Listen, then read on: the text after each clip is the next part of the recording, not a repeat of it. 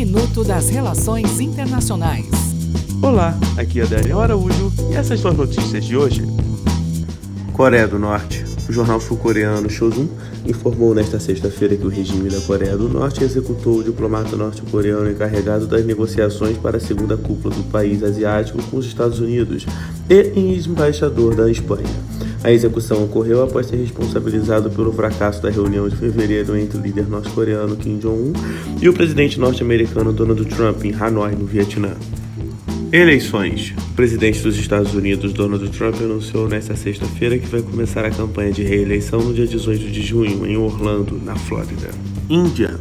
O primeiro-ministro da Índia, Narendra Modi, entregou a pasta de assuntos internos ao presidente de seu partido nacionalista hindu, Amit Shah uma linha dura nacionalista hindu que se referiu aos imigrantes muçulmanos do vizinho Bangladesh como cupins. Até o próximo minuto.